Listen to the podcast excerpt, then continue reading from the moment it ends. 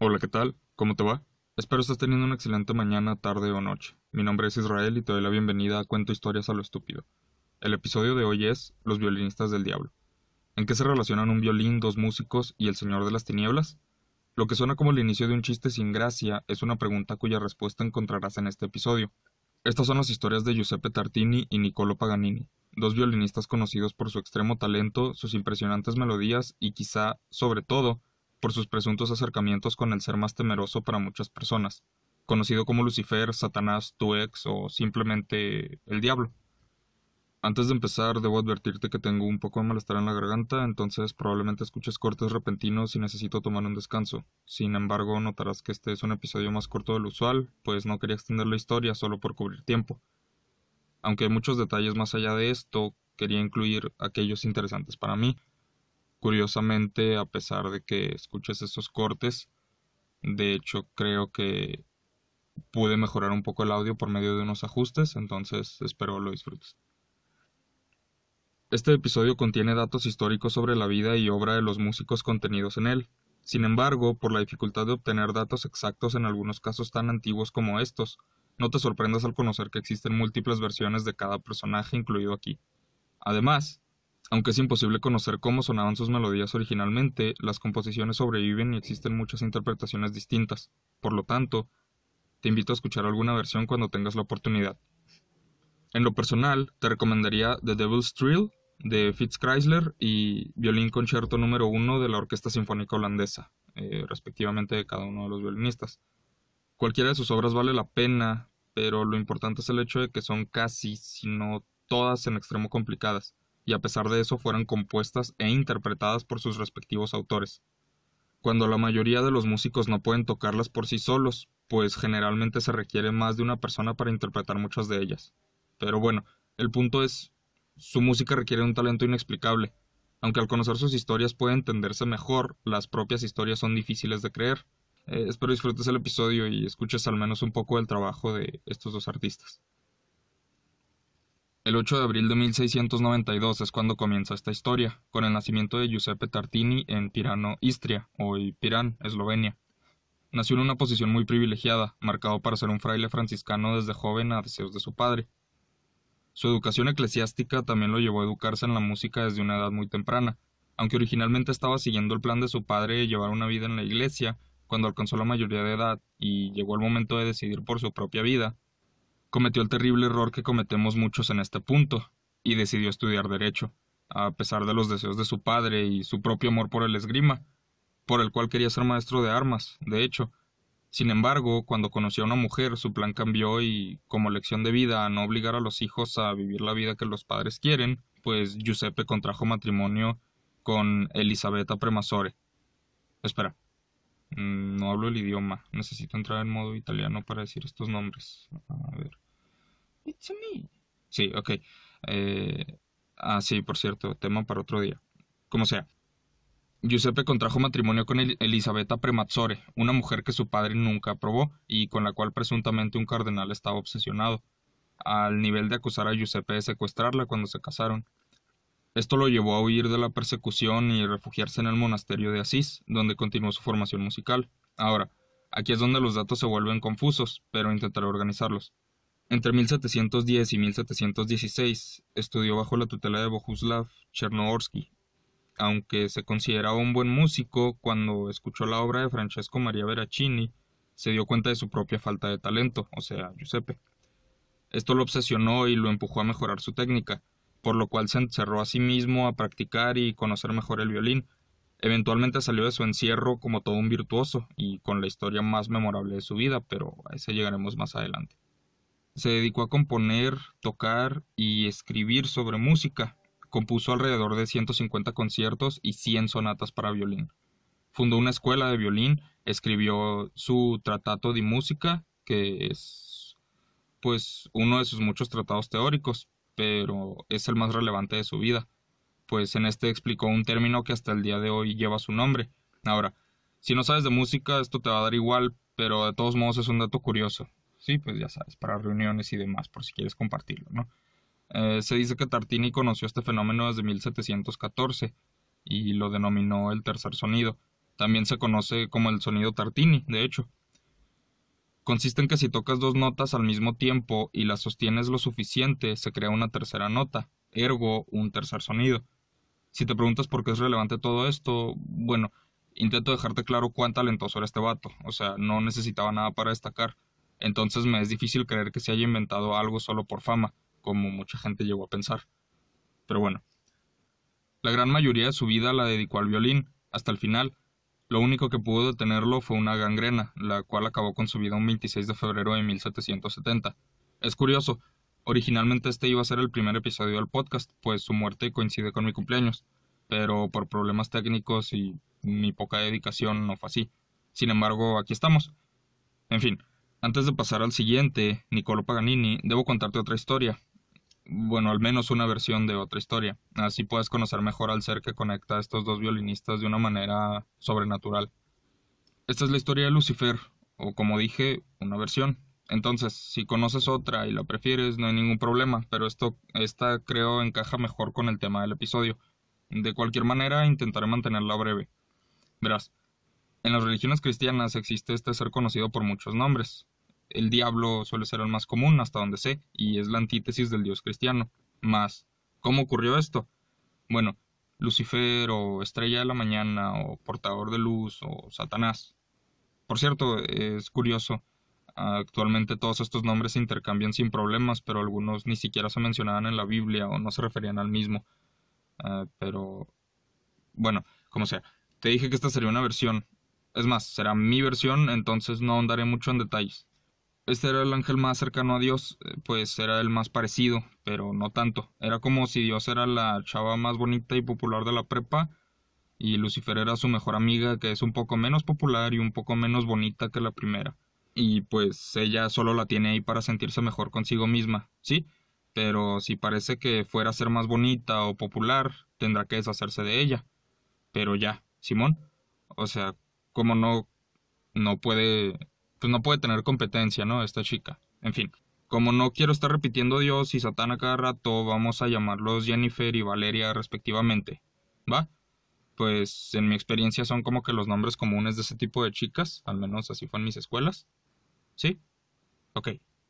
Entonces, Valeria era la favorita de Jennifer porque le recordaba cuán perfecta era ella y solo la hacía sentir bien con todo lo que hacía.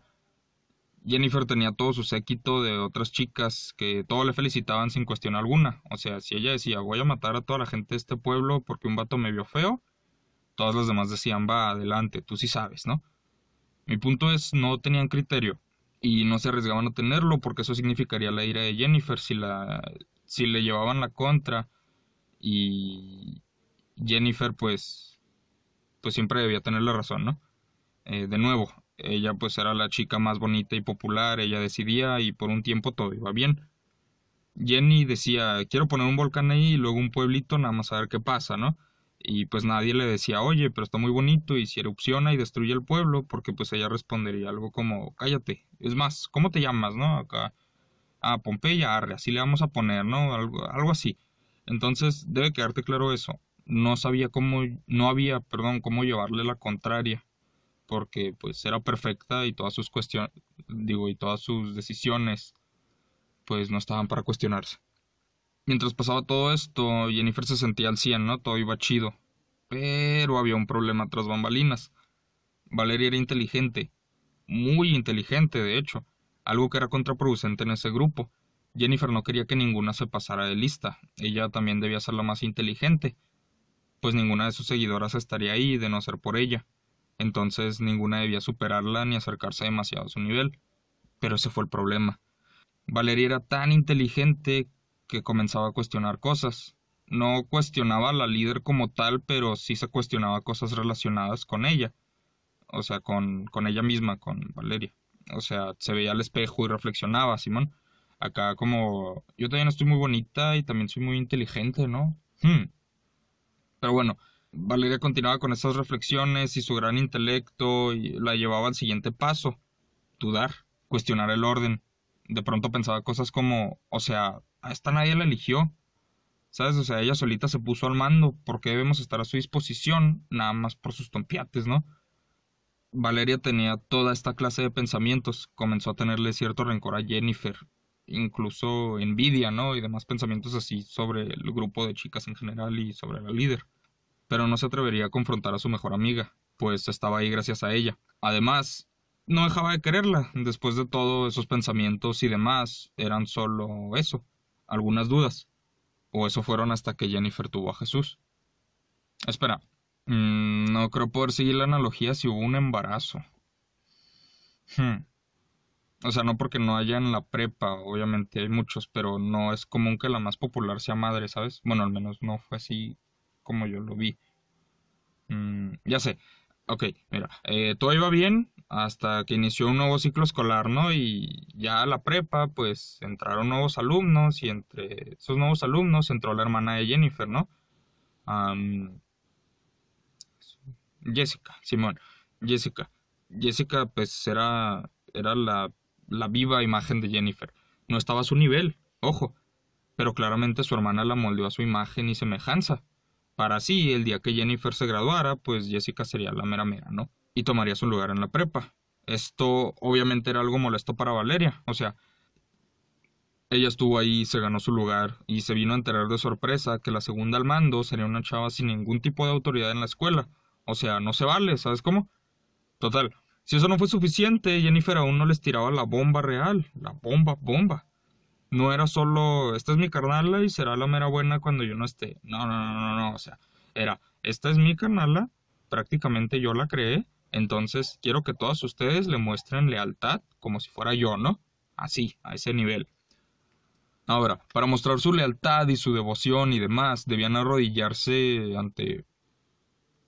Ah, Simón, Jessica. Eh, ante Jessica, o hincarse, o bueno, hacer alguna, algún tipo de reverencia, ¿sí?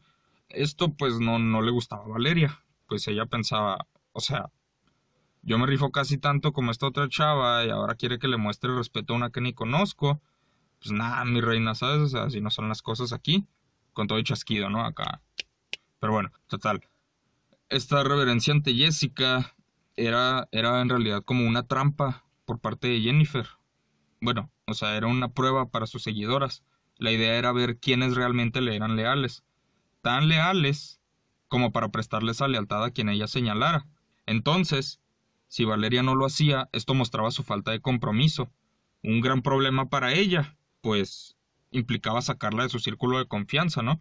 Técnicamente ahí terminaría todo, porque pues solo la sacaría del grupo y se acabó. No tendría más problemas que ese. Sin embargo, para Valeria esto era el final de una amistad y pues no se iba a ir en silencio. Cuando Jennifer ya le dijo a Valeria, no, pues bye bye, ¿no? Buenas noches, no quisiste arrollarte, chido. Pues Valeria de, quiso sacar todos los trapos sucios con la que ahora era pues, su ex mejor amiga, ¿no? básicamente le dijo que ya se había pasado mucho de lanza y no necesariamente tenía la razón siempre. Y solo porque Jessica fuera su hermana, su sangre, y ella lo hubiera entrenado, pues no se merecía ese puesto. O sea, ese puesto debía ser para alguien con experiencia, con habilidad, no nada más por el parentesco. Esto no le gustó a Jennifer y dijo, ah, sí, pues te vas a quedar sin nada, mi amor, ¿no? Y pues esto era la manera de decirle a Valeria que si aún le quedaba algún privilegio, lo había perdido. No solo no sería parte del grupo, pues acá de las plásticas, las populares. No, no, no, no, no. Quedaría fuera de todo. La desterró de su reino de favoritas, acá de los docentes, los mejores lugares para comer en el recreo y pues acá más followers en Instagram. No, o sea, la desterró de su paraíso, del paraíso de la prepa. Valeria quedó sorprendida. Pasó de ser la segunda al mando a ser desterrada. Y no solo eso, sino Jennifer le dijo que se fuera mucho al Averno, ¿no? Eh, la parte más fea del salón, así es como le llamaban, el Averno. Eh, hasta atrás, con unos vatos acá medio raritos que olían como encerrados, ¿sabes cómo? Total, pues Valeria le dijo, va, me voy al Averno. Es más, tan me voy que pues, va a ser un lugar bien chidota y no vamos a estar batallando con gente sangrona como tú, ¿no? Y quien quiera pues se puede venir conmigo. Habiendo dicho esto, Valeria se levantó, lista para irse, pero no se fue sola. Una tercera parte del grupo de amigas se fue con ella. Y pues tiene sentido, ¿no? O sea, si lo piensas un poco, Valeria tenía buenos puntos, claro. Quizá hacía algunas cosas por malas razones, pero sí tenía razón en varias cosas. En fin, eh, la siguió un tercio de las chicas y pues se fueron mucho al averno, ¿no? Todas. Ahora, Valeria comenzó a reinar esta zona, ¿no? Ser la patrona del lugar. Cualquier persona que rechazara al grupo de Jennifer, pues se iba al Averno, ¿no? O sea, así estaba la configuración. La parte frontal o la parte de arriba, digamos, del salón, pues era donde está el grupo de las populares. La parte trasera o digamos de abajo, pues era el Averno, ¿no? El lugar de Valeria y pues las rebeldes, las rechazadas. Y en medio podría considerarse toda la gente que ahora mismo no podían formar parte de ningún grupo. O sea, eventualmente serían parte de uno y ambas líderes constantemente intentaban reclutar a la gente del grupo en medio. Entonces, pues, o sea, depende mucho de esas personas también cumplir los requisitos de, del bando al que quieran unirse, ¿no? Pero pues estas personas eran neutras. Total. Valeria de hecho intentó reclutar a más compañeras del grupo de Jennifer. Incluso intentó reclutar a, a, Jessica en algún momento, pero nunca tuvo éxito. Entonces, ¿cuál fue el problema de Valeria? O sea, ¿qué, qué lección nos deja esta anécdota? El crimen de Valeria es, es el mismo que condenó a Jeffrey Epstein, ¿no? sabía demasiado. Su historia, al menos en esta versión, nos cuenta los peligros del conocimiento y el alto precio a pagar por tener mucho. Ella, ella era muy inteligente para su propio bien y eso la llevó a cuestionar a Jennifer, cosa que no debes hacer si pretendes estar en su grupo. El precio del conocimiento es tu alma. Por eso, también en una versión se dice que un pacto con ella implica vender tu alma, pues lo que te dará será alguna variedad de conocimiento a cambio de esa lealtad que tú le des. Pero bueno, no, no me quiero perder más, o sea, esto ya no es tan, tan importante. Entonces dejemos las analogías, ¿no? Esa fue la historia de Lucifer y en un rato entenderás por qué era importante para este episodio. Aunque incluso si no lo fuera, si te soy sincero, me siento muy orgulloso de esa analogía. Entonces, pues se me hacía muy difícil no incluirla. Así que, pues sí, ¿no? En fin, nuestra historia continúa el 27 de octubre de 1782, en Italia, con el nacimiento de Niccolo Paganini, gran compositor, considerado el más grande y virtuoso violinista de todos los tiempos. El caso de Niccolo es casi contrario al de Giuseppe, mientras este último no tiene explicación lógica para sus grandes logros y talentos, pero su contacto con el diablo es muy leve y difícil de tomar en cuenta por su naturaleza de una sola aparición y luego durante un sueño. Eh, ahorita llegamos a eso. El caso de Nicolo puede explicarse en muchos aspectos, y a pesar de eso, sus acercamientos con Lucifer son mucho más reconocidos. O sea, a uno no le hacía falta y lo acusaron mucho de hacer pactos, mientras el otro podría decirse que lo necesitaba más y no hubo un contacto real ni casi acusaciones. ¿Me explico? Bueno, como sea, volvemos a la historia. La obra de Paganini comenzó desde muy temprano, su cercanía al demonio incluso antes. La madre de Nicolo aseguraba que mientras estaba embarazada, un ángel la visitó para decirle que su hijo tocaría como un ángel y sería el violinista más grande que el mundo viera. Por otro lado, mucha gente asegura que ese ángel era en realidad Satanás, y aunque sí le dijo eso a la madre de Nicolo, también le pidió algo a cambio. Dijo que su futuro hijo sería el mejor violinista en la historia, sí, pero a cambio de su alma, cosa que ella y su esposo aceptaron. El entrenamiento de Nicolo comenzó desde los cinco años, no por gusto, sino por órdenes de su padre, quien definitivamente sabía que su hijo sería muy talentoso.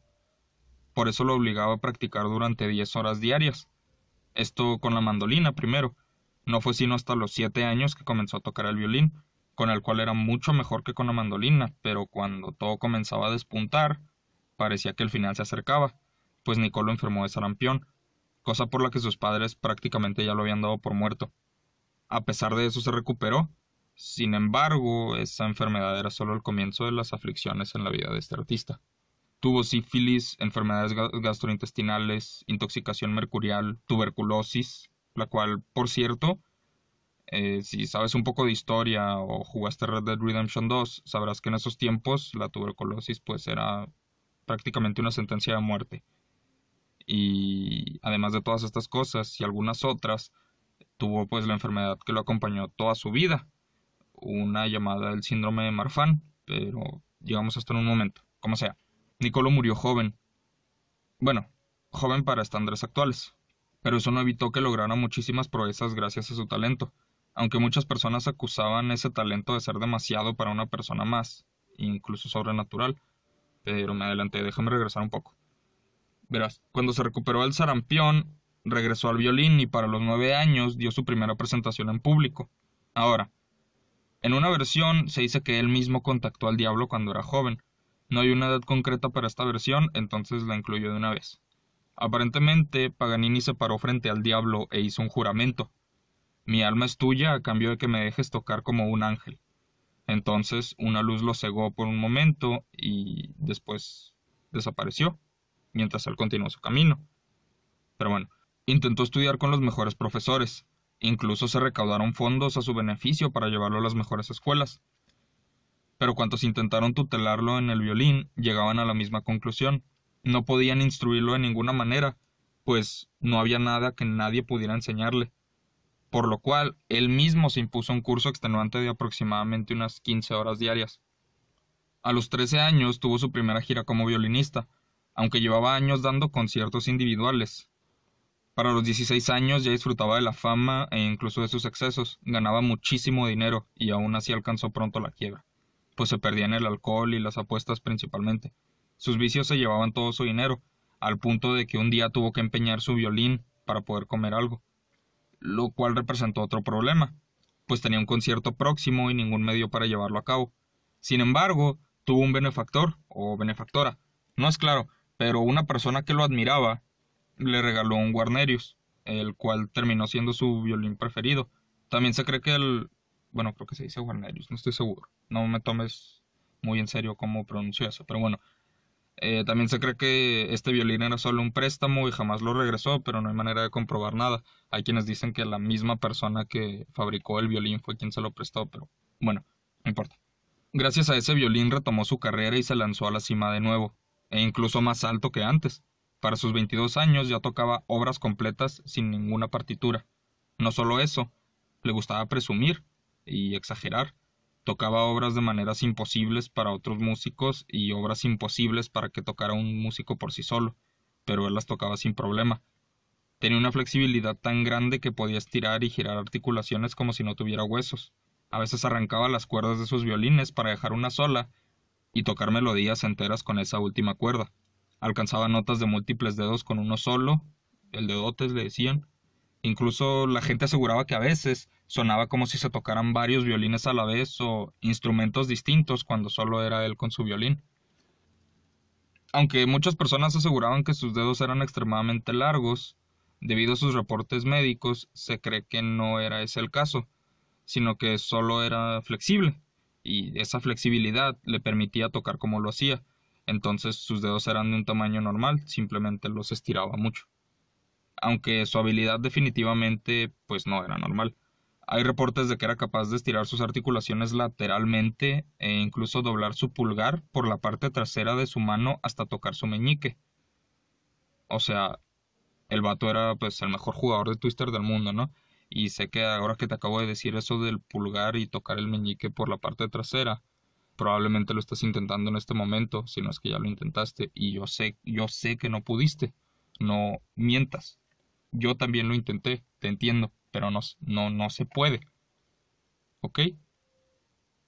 En fin, todos estos talentos no le llegaban sin costo. El síndrome de Marfan le ocasionó múltiples males congénitos y aportaba que fuera muy propenso a otras enfermedades. Sin embargo, no era el único problema, pues la gente lo consideraba demasiado bueno para ser verdad, al punto de clasificar su talento como sobrenatural. De ahí nacieron las acusaciones de su pacto con el diablo. Muchas personas hablaron de su talento, pero creo que esta cita resume la gran mayoría de esas opiniones. Es de un crítico de la Gazzetta Piemontese, es un diario, y su crítico escribió sobre escucharlo tocar. Tiene algo de diabólico, una habilidad casi sobrenatural. Muy a menudo su violín ya no es un violín, es una flauta, es la limpísima voz de un canario bien amaestrado. Supera las más incomprensibles dificultades con una facilidad indecible. Aunque las acusaciones le daban publicidad un tanto negativa, Nicolo supo explotarla, tocando de una manera más exagerada aún y vistiendo siempre ropa oscura para reforzar los rumores de sus lazos con el diablo. Para, pues para verse siempre vuelto en, en misterio, ¿no? Eso a todos les encanta el misterio. En fin, debido a alguna de sus condiciones, o el odio de Dios, no sé, era un hombre poco atractivo. Feote, vaya. Pero eso jamás lo detuvo. De hecho, casi lo portaba como orgullo porque lo admitía. Llegó a decir en una entrevista que sí, era feo, pero igual conseguía mujeres sin problema, pues cuando lo escuchaban tocar, según él, caían a sus pies. Es curioso, ¿no, no crees? O sea, no, no importa la época ni el género, los, los músicos famosos suelen tener fama de mujeriegos. No sé, se me, llama la atención. Los talentosos no necesariamente, más los famosos casi siempre sí. Pero bueno, ya divagué. La vida de Nicolo llegó a su fin el 27 de mayo de 1840, cuando tenía 58 años, pero recibió sepultura hasta 1876, por negarse a recibir auxilios de un sacerdote en su lecho de muerte. Bueno, no recibió sepultura religiosa, es a lo que me refiero entonces, o sea, por...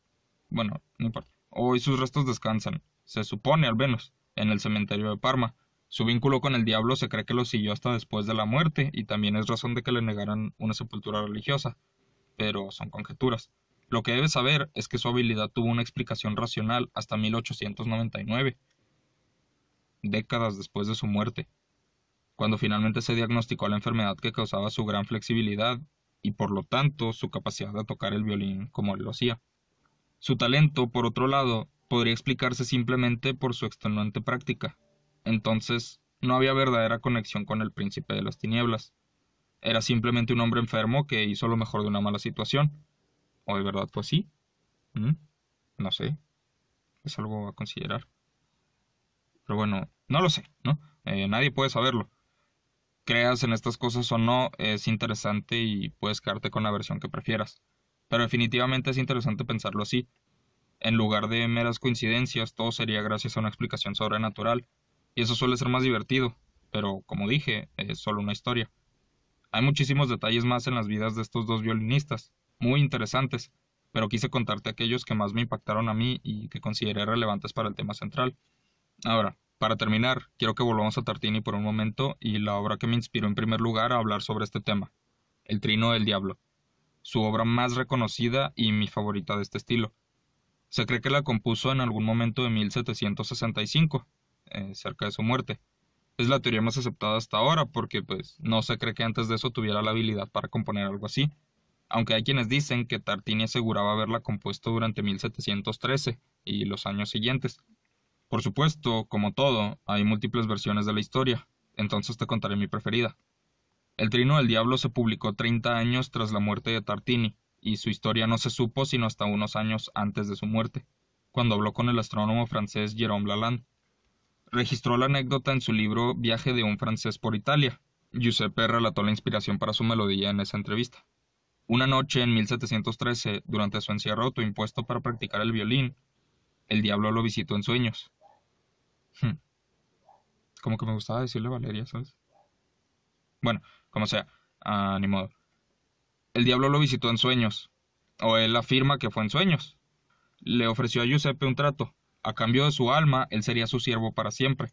Aceptó y estaba completamente complacido con su nuevo sirviente. Digo, pues, tener al diablo de sirviente, pues está cañón, ¿no? En fin, él satisfacía todos sus deseos por anticipado y con creces, no necesitaba más. Pero el no necesitar más, pues nunca detiene a nadie, ¿no? Giuseppe decidió de pronto retar al diablo, cosa que no suele ser una buena idea, al menos si has visto películas, ¿sabes? Pero bueno, Tomó su violín, se lo entregó y le pidió tocar una melodía romántica. El diablo obviamente aceptó, porque de nuevo, si has visto películas, sabrás que el diablo suele disfrutar mucho los juegos y los retos. Él pues aceptó, tomó el violín y tocó una melodía que asombró al músico. Una sonata tan hermosa, tan maravillosa e inteligente y romántica como ninguna otra que hubiera escuchado en toda su vida. Giuseppe, además del asombro, pues sintió un gran deleite y emoción. Tan grande fueron, de hecho, que le falló el aliento y se despertó de golpe, pero aprovechó el despertarse para inmediatamente comenzar a componer. Intentó replicar la melodía que el diablo recientemente tocó, supuestamente en sus sueños, mas fue en vano. Por más que intentó e intentó, pues no pudo replicar esa misma melodía. Pero igual logró hacer algo que no podría superar durante toda su vida. El Trino del Diablo es por mucho la obra más notable y complicada de su carrera. Incluso existió el rumor de que Giuseppe contaba con seis dedos en su mano izquierda, algo que nunca se confirmó, pero nos dice lo complicado que debe ser tocarla si la gente llegó a pensar eso. El mismo Giuseppe aceptó algo sobre su obra en su entrevista con Lalande. Aquí comienza una cita. Esta obra es lo mejor que compuse en toda mi vida. y es horriblemente mediocre si lo comparas con lo que escuché en mi sueño. Ya terminó la cita. Incluso dijo que consideró destruir su violín y dejar la música para siempre, sabiendo que jamás alcanzaría el nivel necesario para tocar algo como lo interpretado por el diablo esa noche. Pero se mantuvo en la música por ser su medio para mantenerse. O sea, para él, si tuviera algún otro modo de ganar dinero, habría dejado el violín solo por la vergüenza o sea, eso es compromiso, ¿sabes? Realmente se me hace muy difícil pensar en alguien que se comprometa tanto a algo así hoy día. Pero bueno, la vida de Giuseppe es una llena de hechos curiosos. Su encuentro con el diablo está lejos de ser el único. Como te dije, lo acusaron de secuestro cuando se casó, hasta que el cardenal se retractó años después. Sus obras contenían un código al estilo de Da Vinci, el cual era como su propio alfabeto y hasta el día de hoy sus textos teóricos no han sido descifrados por completo, gracias a ese código. Él mismo aseguró que su tratado de la música no tenía como objetivo practicar la música, sino de tratar de cuadrar el círculo. Sé que eso suena bien grifote fuera de contexto, pero el punto es que él era mucho más que un músico. Él veía sus escritos como un medio para resolver misterios antiguos, pero quizá jamás sepamos cómo. También tiene el crédito por prácticamente haber descubierto un sonido, y una de las cosas más extrañas fue después de su muerte, pues su cadáver y el de su esposa desaparecieron del lugar donde fueron enterrados y jamás se les localizó, o al menos según la información que he encontrado, nunca se supo dónde quedaron esos cuerpos. Como dije, Giuseppe aseguró que todo fue un sueño, pero debes admitir que vivió y logró cosas muy peculiares para una persona común y corriente. No es que sean imposibles sin un pacto con el diablo, pero pues esos duran para siempre, e incluso tras su muerte no descansó en paz, ¿no crees? pero estoy divagando. El Trino del Diablo es una melodía excelente y vale la pena escucharla con atención al menos una vez, incluso si no te gusta. Funciona como música de fondo. Eh, de hecho, yo siempre la uso para grabar este podcast. No sé si de pronto alcanzas a escucharla, pero bueno. Si te llevas algo de este episodio, espero que sea eso, escuchar mi melodía favorita al menos una vez, y espero también la disfrutes. Si te ayuda, puedes pensar en una de las muchas teorías a su alrededor. De hecho, déjame te cuento una que apoyo y que me agrada bastante. Verás, se cree que con la sonata en sol menor, el nombre original del Trino del Diablo, Giuseppe hizo más que una melodía romántica. Contó una historia, la historia de Lucifer. La sonata comienza tranquila, muy pacífica, como el inicio del lucero de la mañana, ¿sabes? El más hermoso y confiable de los ángeles de Dios. Recuerda, esa fue la anécdota con Jennifer y Valeria. ¿Sí? O sea, primero Jennifer y Valeria todo era amor, todo era paz, se querían mucho, Valeria vivía todo dar, en fin. Después, la melodía progresa en una manera más descontrolada. Poco a poco aumenta la intensidad, la pieza se torna incluso violenta, de algún modo. Tal como Lucifer comenzó a tener sentimientos negativos, comenzó a dudar de su líder y a sentir envidia, se volvió más negativo. Si recuerdas que Valeria empezó a tener sus dudas, ¿no? Sobre su amistad con Jennifer. Ok mantén eso en cuenta. Mientras más se acerca al final, más caótica es la melodía. Se escucha un tipo de anarquía que aumenta más y más hasta terminar en la tonada más poderosa. O sea, la, la, la, música aumenta y aumenta y aumenta y aumenta y se escuchan más y más instrumentos y se escucha, se llena todo de ruido, pero pues es un ruido organizado, ¿no? O sea, es, es música al fin y al cabo. Pero bueno, todo este caos pues se puede considerar como un paralelo al final de la historia de Lucifer, cuando fue desterrado al infierno, reinando un lugar pues lleno de llamas, caos y destrucción. O como pues cuando Valeria terminó en el Averno, ¿no? Con los raritos que vuelven encerrados, o sea, encaja. Pero como sea, pues es solo una teoría, después de todo, y es imposible confirmarla sin su autor. Pero definitivamente le da más mérito aún, al menos desde mi perspectiva. Mi recomendación para ti sería leer la historia de Lucifer mientras escuchas la sonata de fondo. Encajan bastante bien. No tiene que ser la versión que yo te conté, obviamente, pero considero que son 15 minutos aproximadamente, que vale mucho la pena invertir en eso. Pero bueno, es curioso.